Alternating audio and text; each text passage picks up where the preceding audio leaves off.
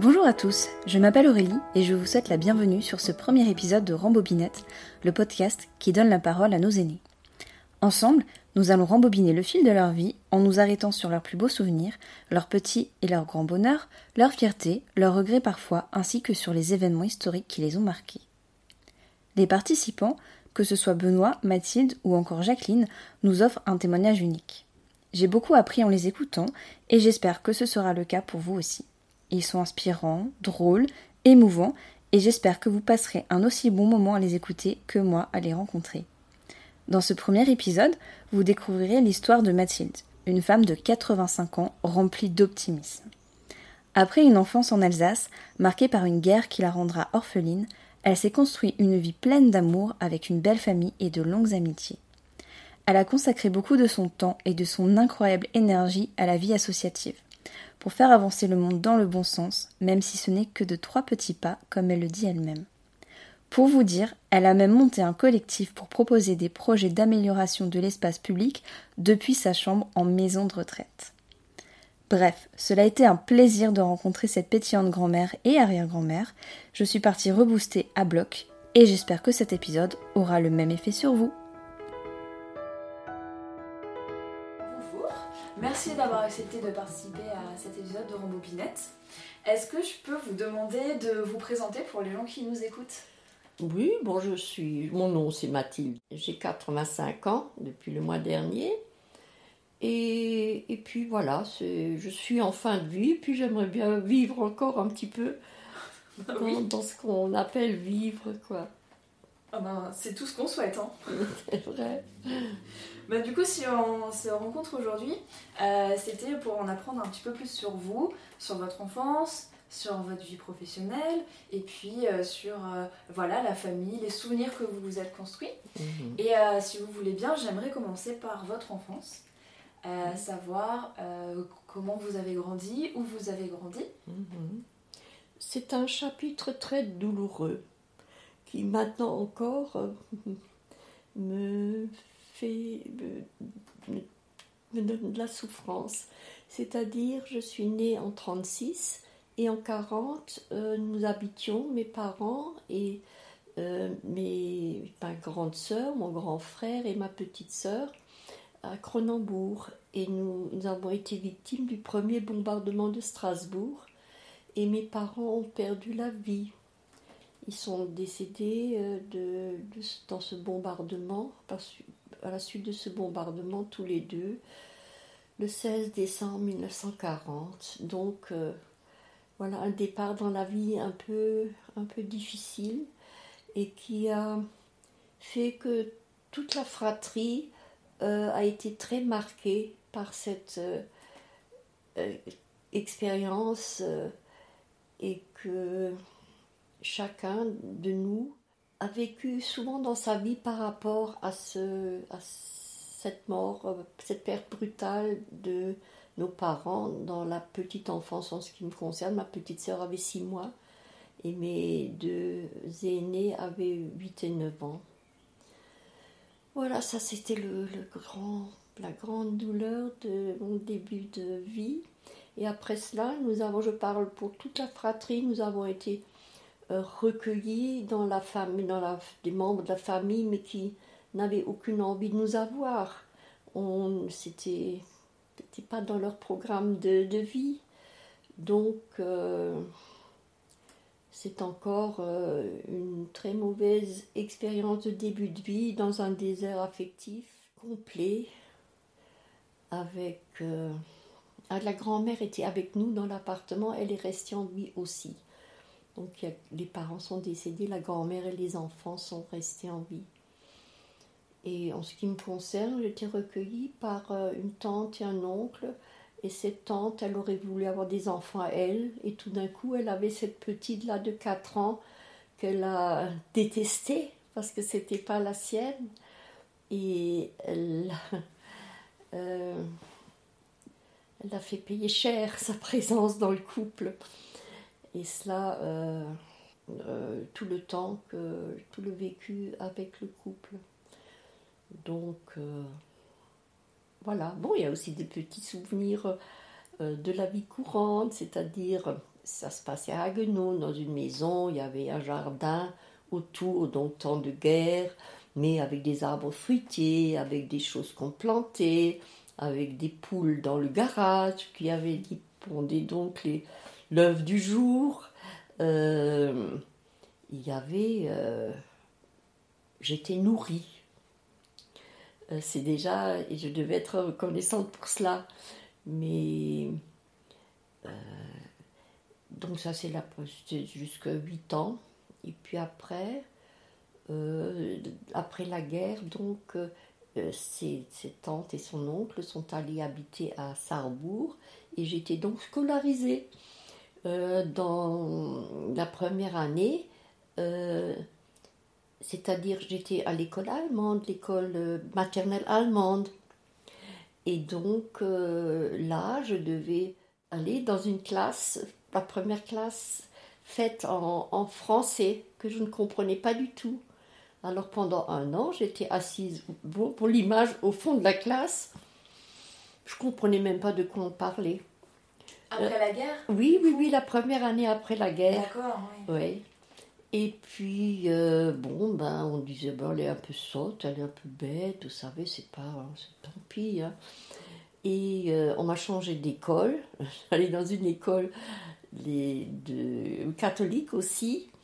Et là, euh, il y a quand même une attention un peu différente par rapport à cette problématique des enfants alsaciens qui ne comprenaient pas du tout le, le français.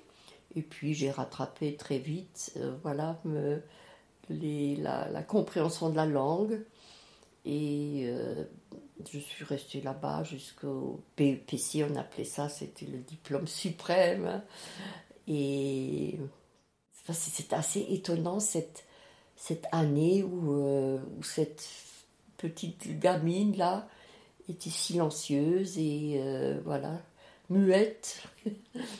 Mais alors, juste pour, pour un détail, euh, à ce BEPC, euh, on apprenait juste, par exemple, dans l'histoire de France, une période. C'est-à-dire, c'est pas les Gaulois, hein, c'est pas après, c'était la Révolution. Donc, ce qu'il y avait avant, rien du tout. Après, aucune idée.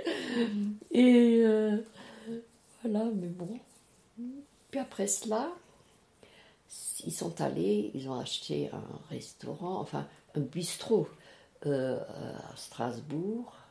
Et là, euh, je suis entrée dans la vie active.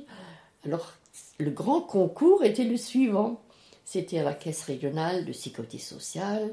Alors, euh, une cinq lignes dictées avec des accords de participe, vous savez, et puis un calcul mental et de primaire de primaire. Et voilà, mon concours était gagné. J'ai pu travailler là-bas.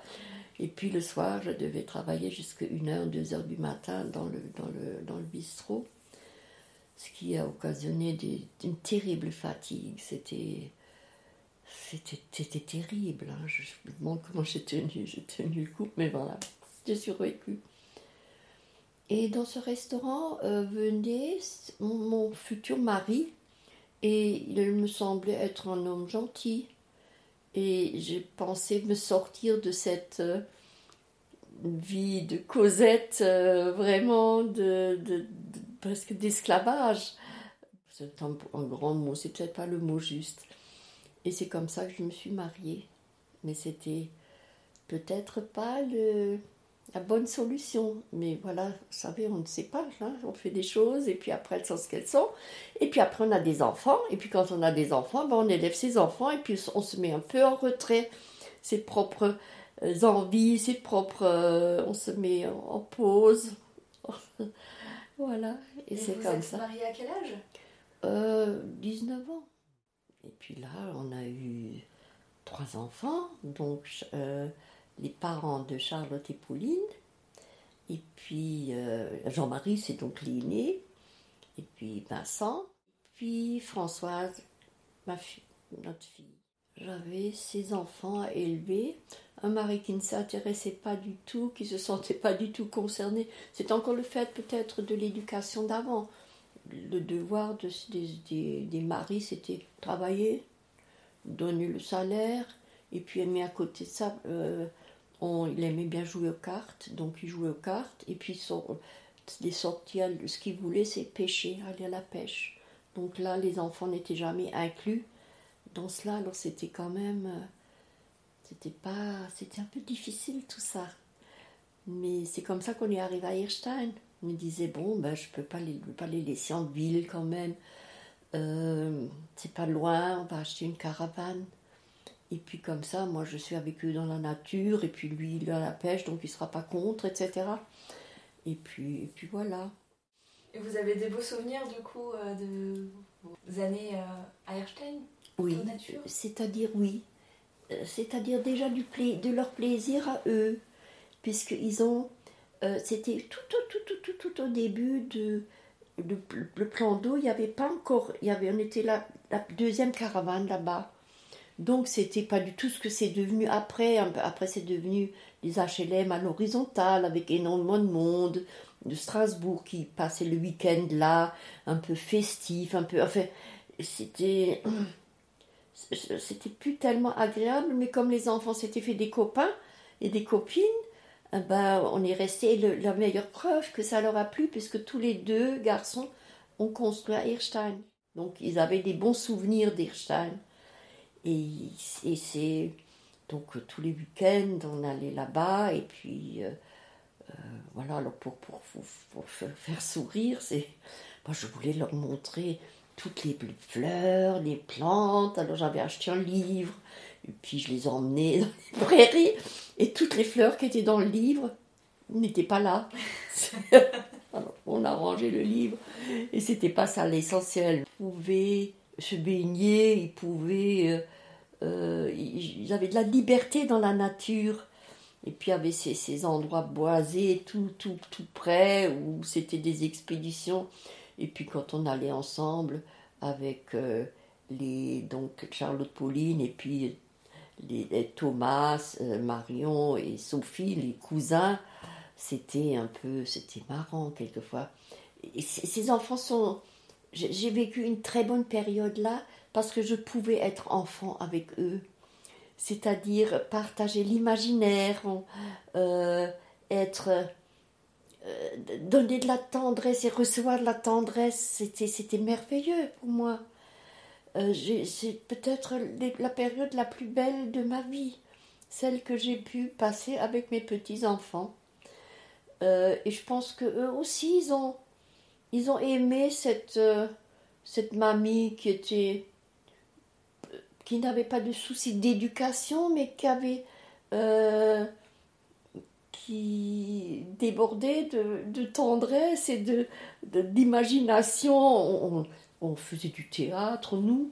Euh, je vois encore l'endroit près des écluses. Alors on, mimait les contes de de euh, de, sept chèvres. Enfin, euh, chacun avait son rôle. Voyait quelqu'un passer, se disait Oh, qu'est-ce que qu'est-ce qu'ils font, se fout là, etc. Puis après, c'était on passait dans la forêt, on grimpait aux arbres, on était.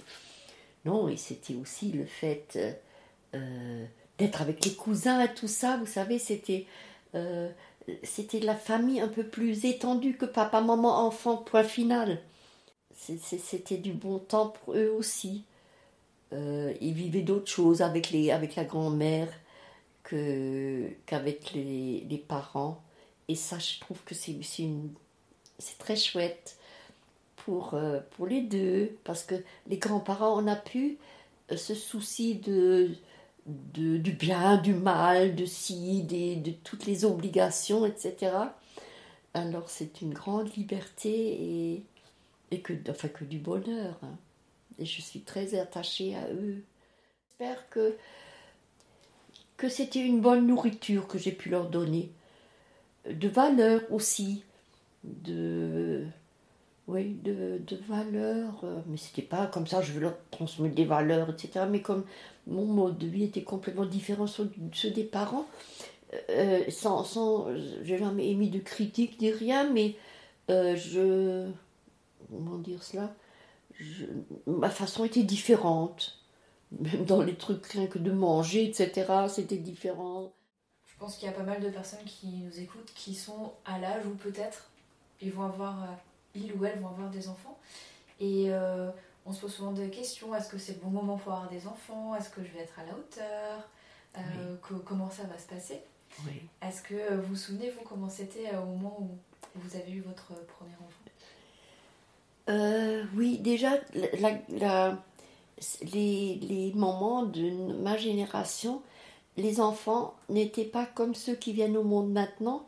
C'était euh, des enfants qui souvent n'étaient pas souhaités. On, tombait enceinte puisqu'il n'y avait pas de contraception. Donc, euh, euh, ce n'est pas du tout comparable à, à, ce que peut vivre une jeune femme maintenant qui choisit à un moment donné de sa vie de faire cette expérience de, de, maman, de, enfin ce choix de vie. Euh, donc euh, les femmes de ma génération euh, vivaient, et je, vivais un enfant que peut-être je n'aurais pas souhaité à ce moment-là.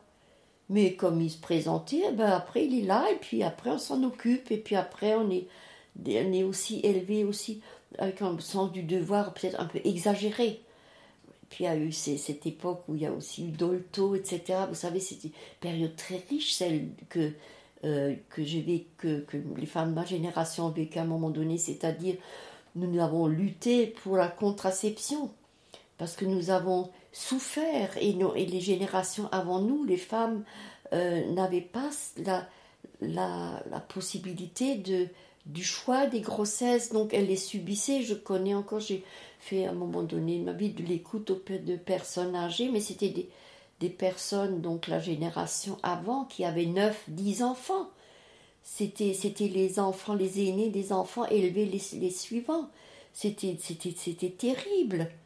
Euh, et, ça, euh, je pense que c'était ce vécu dans son propre corps et, et le souvenir de la génération d'avant qui a donné la force pour pour euh, arriver à ce que ça change et que la contraception puisse exister. Je ne parle pas de l'avortement qui reste toujours une réflexion que on ne maîtrise pas. Euh, ces, ces, questions de... Bon, Dolto nous disait donc, c'est l'enfant qui choisit de vivre, ça, ça a au moins rétabli cette idée que nous ne les fabriquons pas, les enfants. Euh, ils sont, on les porte, la maman les porte pendant neuf mois, mais ils ont une, ils sont pas notre production, c'est pas nos, non, ils sont, ils ont euh, une existence propre et euh, cet engagement très fort dans ce genre de féminisme qui a créé vraiment des modifications peut-être les plus importantes de la des femmes, euh, ben, il y a eu un fort engagement de ma part aussi. Euh, et, pour, pour, moi, en ce qui me concerne, l'avortement ne devrait même plus exister du fait qu'il y a une contraception qui, peut, qui devrait être, bon, bien sûr, améliorée et pas être que le poids de la femme, mais au moins euh, elle devrait aboutir à ce que jamais la femme n'est plus ce, dilemme de, qu'on peut aussi dire, mutilation, de, de, de devoir avoir recours à l'avortement pour des raisons qui lui sont propres et que moi je ne veux pas, voilà, pas. tout, tout, ça c'est individuel aussi. Les, les priorités que, que, se donnent les, les couples ou les femmes, etc. Mais ça, c'est une période très. J'ai eu la chance d'avoir une expérience avec. Dans cette, dans cette démarche-là. C'était pas une démarche. Je l'ai empruntée dans une association euh, de quartier euh, pour, euh, une, pour une place qui devait être.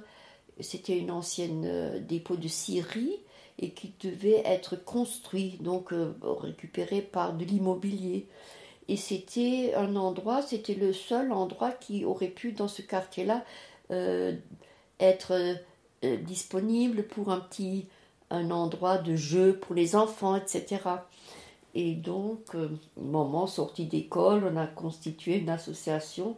Et dans cette association de quartier, qui, est qui d'ailleurs a, a, porté ses fruits, c'est une place qui existe maintenant à Neudorf, s'appelle la place Rose, et avec des, arbres qui sont maintenant tout grands. Et puis, c'est maintenant. Euh, on ne sait plus l'histoire, mais à l'histoire, on était à l'origine de cela. Et c'était. Et là, j'ai rencontré des femmes ou des jeunes filles euh, beaucoup plus jeunes et un milieu plus, plus intellectuel que le mien, euh, qui m'ont emmené dans leur réflexion, dans leur approche de la vie. Et tout ça, on l'a partagé, c'était très, très, ça m'a énormément apporté.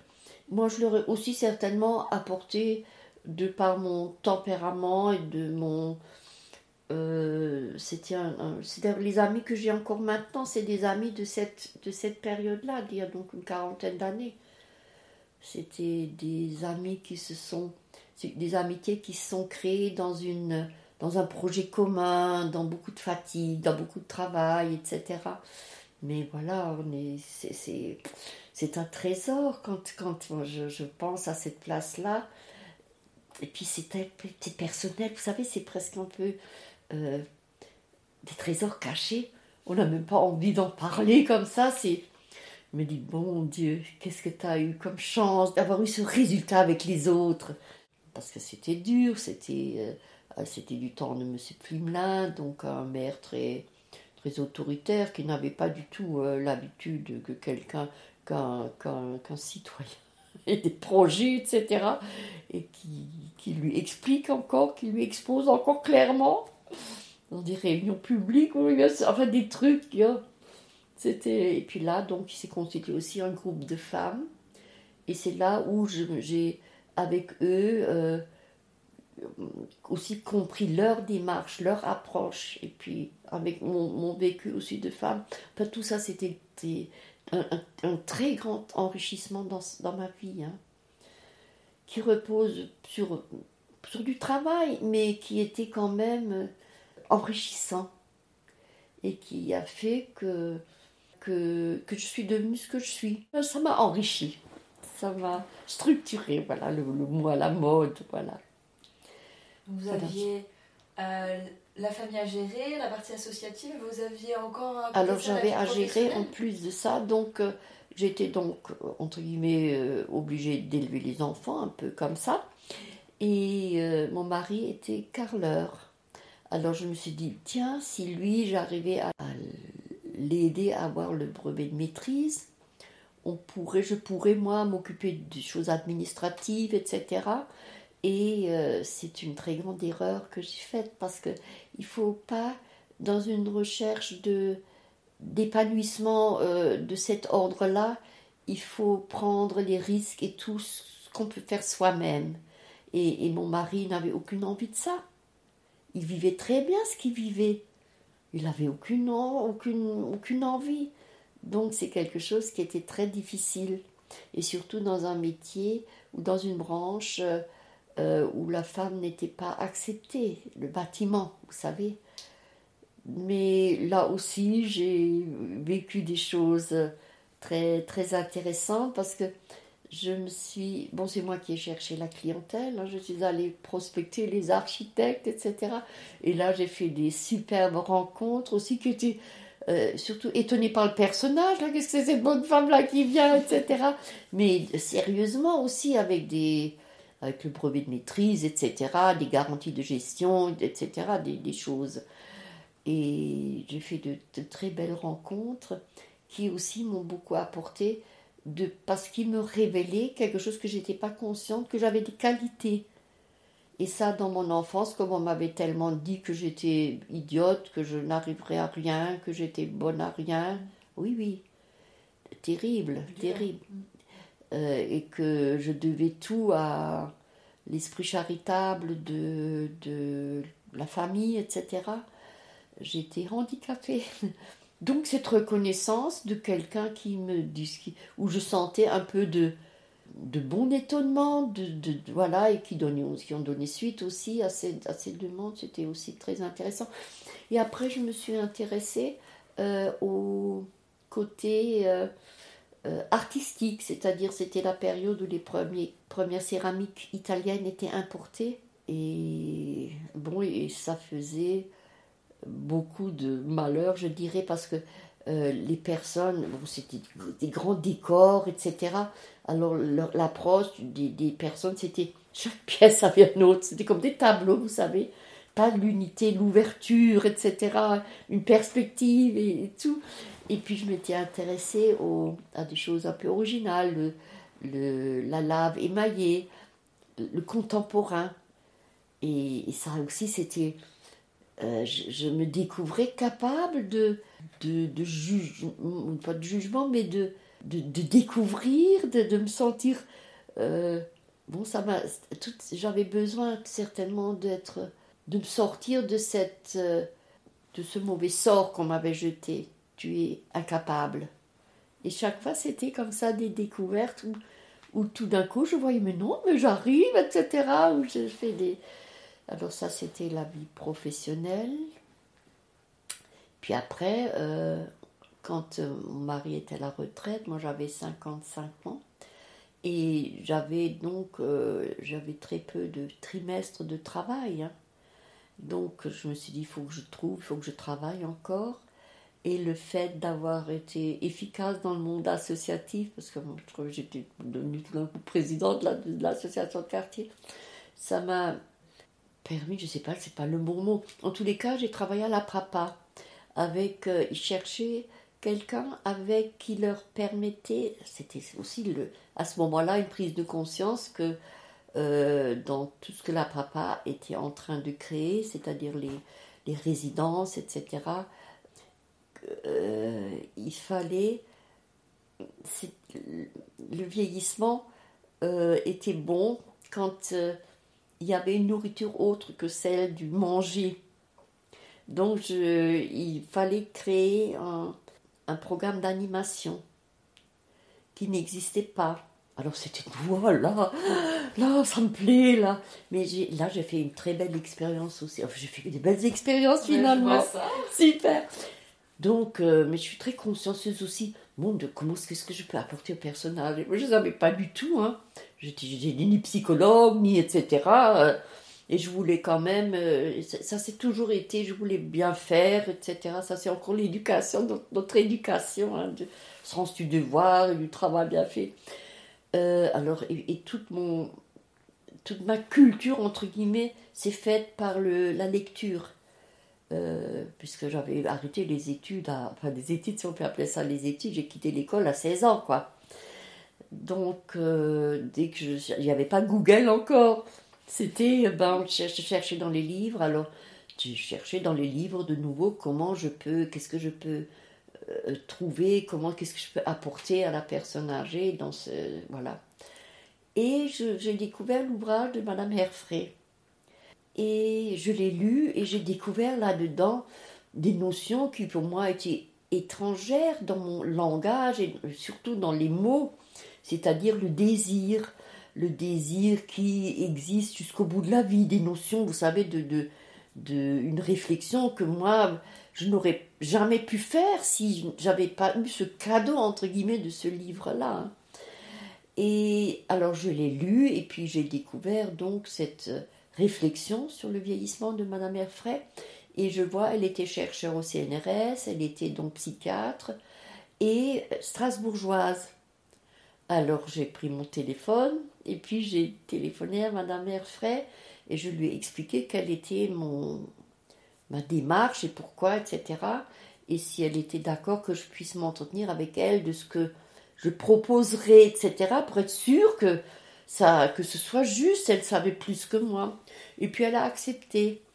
Et donc aussi, l'accent était mis sur la créativité, etc. enfin, énormément de choses. Et donc j'ai mis en place par exemple un atelier de, peinture en faisant appel à l'école dorée à ce moment-là, c'était euh, qui existait encore, c'est une école un peu renommée pour euh, des cours de peinture, de dessin, etc. Et c'était aussi une très belle expérience parce que c'était aussi un, homme qui, savait euh, enseigner. Euh, donc il, il avait vite compris ce que, que la personne âgée ne pouvait pas être attentive très longtemps, donc il fallait que ce soit court et que et toutes ces personnes, tout ce qui, tout disait, je ne sais pas dessiner.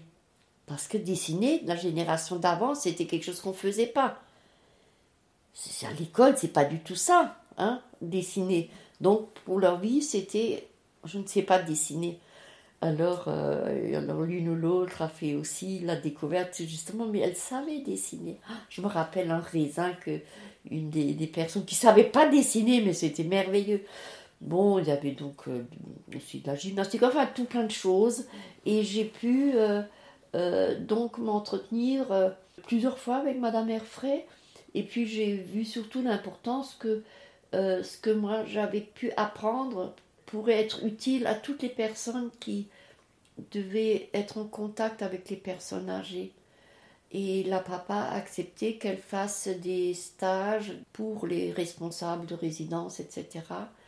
Et c'est donc euh, ce qui s'est fait. Et moi, je suis tombée malade au bout de 5 ans. Donc, j'ai dû arrêter. Et puis, alors, j'avais presque, j'étais 58 ans, je crois. Alors, je n'ai plus travaillé après à la Prata. C'était fini. C'est là où j'ai fait de l'écoute à Schützenberger parce que j'avais, j'avais découvert, mais j'avais compris qu'une chose, qu'une animation ne peut n'est profitable que si elle suit l'écoute de la personne âgée. C'est-à-dire que, et je le constate beaucoup, on propose, on propose, mais on ne sait même pas ce que la personne attend. Il faut que ça passe. C'est ça le point essentiel. Situer les besoins avant de faire toutes ces choses artificielles qui sont, voilà, qui ont le mérite d'exister. Je ne les critique pas, mais euh, dans une résidence avec des personnes qui restent, qui, qui ont euh, longtemps, qu'on peut connaître, ça doit passer par l'écoute d'abord. Je ne sais plus pourquoi je dis ça maintenant. Oui, après, j'avais constitué, euh, alors pour les écouter, pour euh, des groupes de parole. Et je me dis, bon, mais comment je peux faire fonctionner ça? Et j'avais retenu, enfin tout simplement, je dirais, en me disant bon ben des choses communes qu'est-ce que c'est des choses toutes simples les fêtes Noël Pâques euh, qu'est-ce qui se passe autour de cela? Des, des activités les, lessives il y avait des jours de lessive encore la, génération d'avant il y avait tout plein de euh, un mode de vie que vu mon âge je connaissais puisque j'étais pas la petite fille de ces gens-là j'étais leur fille j'ai vécu de leur, de ce que cette génération m'avait appris. Et, j'avais constitué comme ça un calendrier, euh, la rentrée, l'école à ce moment-là, euh, enfin toutes ces choses-là. C'était très intéressant parce que vous ne pouvez pas réunir les personnes et les faire parler quand il n'y a pas un sujet. Et quand il y a un sujet euh, qui est commun à tous, il s'exprime par rapport à cela et la parole se libère par rapport à d'autres choses, à d'autres, à d'autres vécus, à d'autres centres d'intérêt, etc. Et je me suis dit, ce serait peut-être intéressant, je vais en parler, ou je ne sais plus comment ça s'est fait, où j'ai atterri, enfin, où on a dit oui, oui, il faut absolument le faire à Chute sans berger. il y avait là deux infirmières qui, elles, faisaient déjà des groupes de parole et de l'écoute. Et euh, j'ai, je, les ai donc vus, et puis je leur ai dit voilà, moi je fais comme ça, c'est, c'est chouette. Alors ils disent mais oui, mais venez donc, euh, venez avec nous. Et, j'ai, assisté à un miracle. Et mhm. donc euh, je, les, je, leur ai donné mon calendrier, etc. Parce que elle, c'était, c'était encore la, la génération après moi. Vous savez, c'était des jeunes femmes de 20, 20 25 ans, etc. Et donc, euh, les gens, les personnes âgées étaient amenés dans leurs chaises roulantes, et puis ils étaient là, et puis alors il y avait ce, dialogue de, par rapport à toutes ces choses de leur, qu'elles connaissaient de leur vie. Puis il y avait à un moment donné une personne qui était euh, récemment venue à Schützenberger et qui, d'après les infirmières, elle ne parlait à personne. Elle, ne, elle, elle était rentrée dans cette structure-là muette. Elle avait décidé d'être muette. Donc elle était assise là, mais elle ne disait rien. Elle disait rien du tout. Et puis à un moment donné, si, mais pas en une fois, hein, au fur de plusieurs mois, donc une personne euh, racontait ce qu'elle faisait dans, voilà, je ne sais plus par rapport à, par rapport à quoi. Et tout d'un coup, elle, elle, elle, elle, s'oublie et elle dit non, non, c'était pas comme ça. Et elle s'est mise, voilà, donc elle s'était oubliée qu'elle avait décidé de ne pas parler. Et à partir de ce moment-là, elle s'est sociabilisée, elle est devenue, euh, elle parlait à tout le monde, enfin avec, euh, avec le personnel, avec tout le monde. Alors moi j'ai vécu ça comme un miracle on est resté assez longtemps quand moi je, l'ai que introduit dans le fonctionnement là. Et puis après, encore pendant quelques années, elle m'envoyait des cartes et puis elle, se rappelait les bons, les bons moments qu'on avait passés. Non, j'ai quand même maintenant que je le dis, parce que je ne veux jamais raconter comme ça, mais je me rends compte que j'ai énormément de, de richesse dans ma vie, dans, dans un certain domaine, comme ça, d'expérience et de partage, et, et que c'est chouette, ça aussi. C'est vrai que j'allais dire que euh, de début très difficile, vous avez réussi à vous construire une vie euh, très enrichissante. Peut-être à, cause, peut à cause de cela. Je sais pas, enfin non, il faut que je réfléchisse là. La prochaine fois, je saurai, je sais pas.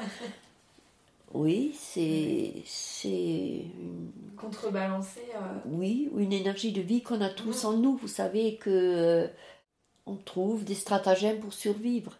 Mais l'expérience, par exemple, de ma grande sœur, qui est maintenant décédée, c'est c'est des expériences similaires dans d'autres domaines.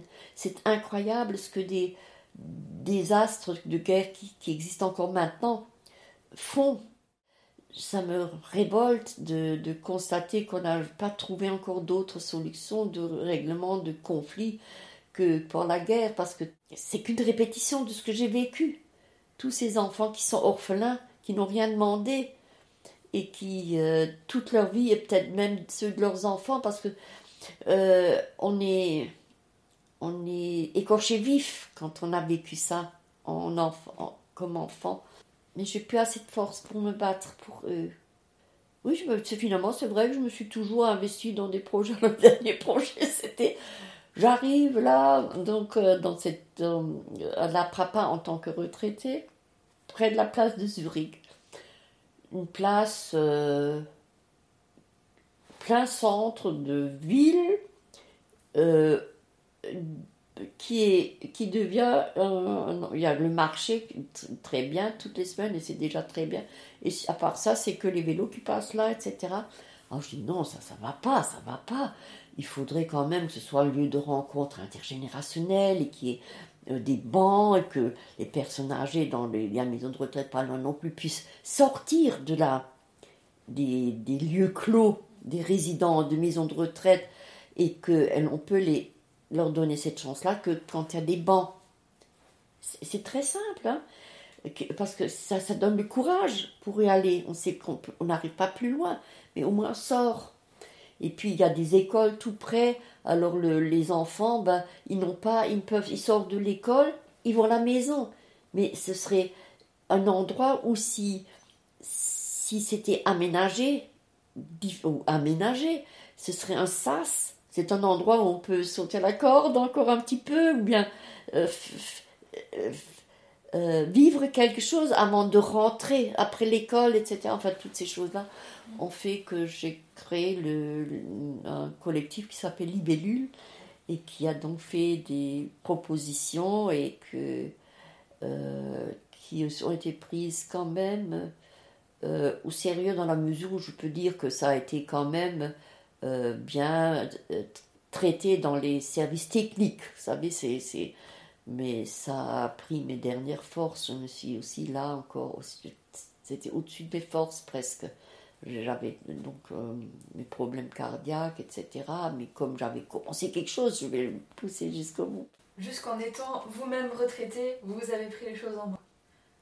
Bah oui, je pense que c'est un peu comme ça. Que, vous avez une belle énergie. C'est pas tout le monde a cette énergie-là. Il faut simplement en prendre conscience. Je vous assure, hein, ça c'est une découverte que j'ai faite, que même toute vieille comme je suis, quand on pense qu'il y a encore une petite flamme en soi, dans la mesure où on arrive à se débarrasser de tout le superflu, de, des choses, euh, des conneries, je dirais, de la méchanceté, de la de, de l'accumulation de, de choses matérielles, etc. Cette, cette, petite flamme à nouveau de l'oxygène, et puis elle, elle, elle, elle, suffit encore pour vivre, faire vivre, euh, pour faire vivre la personne. Vous aussi, il faut savoir que vous l'avez en vous. Il faut, faut lui donner que de l'oxygène, et l'oxygène, je pense que c'est justement de l'action, de comme ce que vous faites aussi, de s'investir dans un projet, vous la faire avancer dans la bonne direction, un petit peu le monde, juste un petit, trois petits pas, mais voilà, c'est, ça c'est de bon oxygène. Et,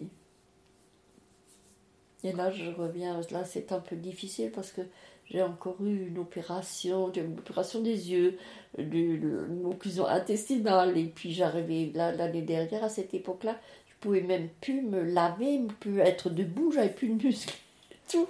Et maintenant, ben voilà, ma petite flamme, elle me laisse de nouveau un petit peu d'espoir. et voilà, ce sera le mot de la fin. Je remercie encore Mathilde pour ce beau moment et je vous remercie, vous, de nous avoir écoutés jusqu'au bout. Souvenez-vous toujours du conseil de Mathilde et entretenez votre petite flamme intérieure. À bientôt pour un prochain épisode.